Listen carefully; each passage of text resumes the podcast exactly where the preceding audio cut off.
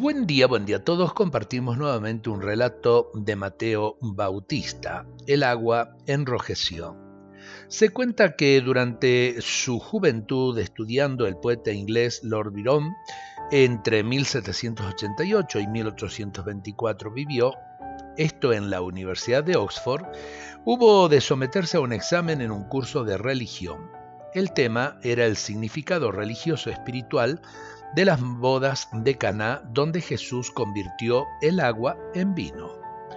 Pirón permaneció inmóvil, concentrado como extasiado durante tres horas, en un aula llena de estudiantes que escribían sin descanso, pero él no anotó ni una sola palabra.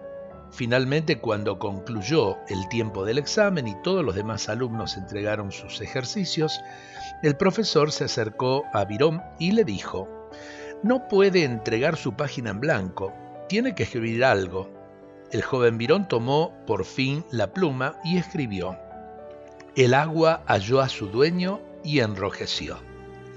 Qué lindo relato porque nos lleva a una creatividad muy grande de corazón. Jesús cambió el agua en vino, quiere decir que eh, nos devuelve la alegría del Evangelio, la alegría de la salvación. Y sí, el agua se encontró con su dueño, con su creador, y enrojeció, haciéndose el vino de la alegría, el vino de la salvación. Dios nos bendiga a todos en este día.